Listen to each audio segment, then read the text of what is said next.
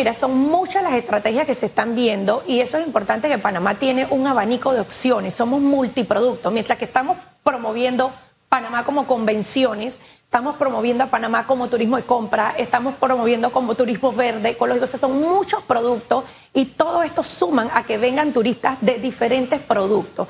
Todo eso se está viendo para el 2023, estamos muy robustecidos en el tema de convenciones, muy bien posicionados y eso permea a todos los sectores. No nos olvidemos que no solamente se ve beneficiado cuando hay una convención, el tema eh, es los hoteles. No, esto permea porque salen a shopping, a restaurante, algunos van a playa.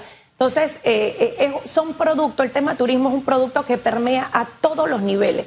Y por lo cual consideramos, como bien lo he dicho, turismo es el petróleo de nuestro país y tenemos que seguir explotándolo. Pero para el 2023 siguen el tema de las convenciones, sigue el tema de los Black Weekend que queremos promover tres al año, eh, sigue el tema de eh, los turismo ecológico, ferias, inclusive estamos, Panamá está compitiendo eh, para ganarse la sede de la Convención de Misioneros a nivel internacional, que si Dios quiere es en el 2023, en septiembre, cae para Black Weekend, y estamos hablando de 17 mil a 20 mil turistas a nivel internacional que pueden venir para esa actividad y estamos compitiendo para ganárnoslo. ¿Cuándo sabemos si nos lo ganamos? Alguien aquí en esta mesa nos habló de esa convención.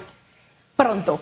Pronto, pronto es ya, es este mes, esperamos tener noticias y apenas la tenga, la comparto contigo para que puedas compartirla.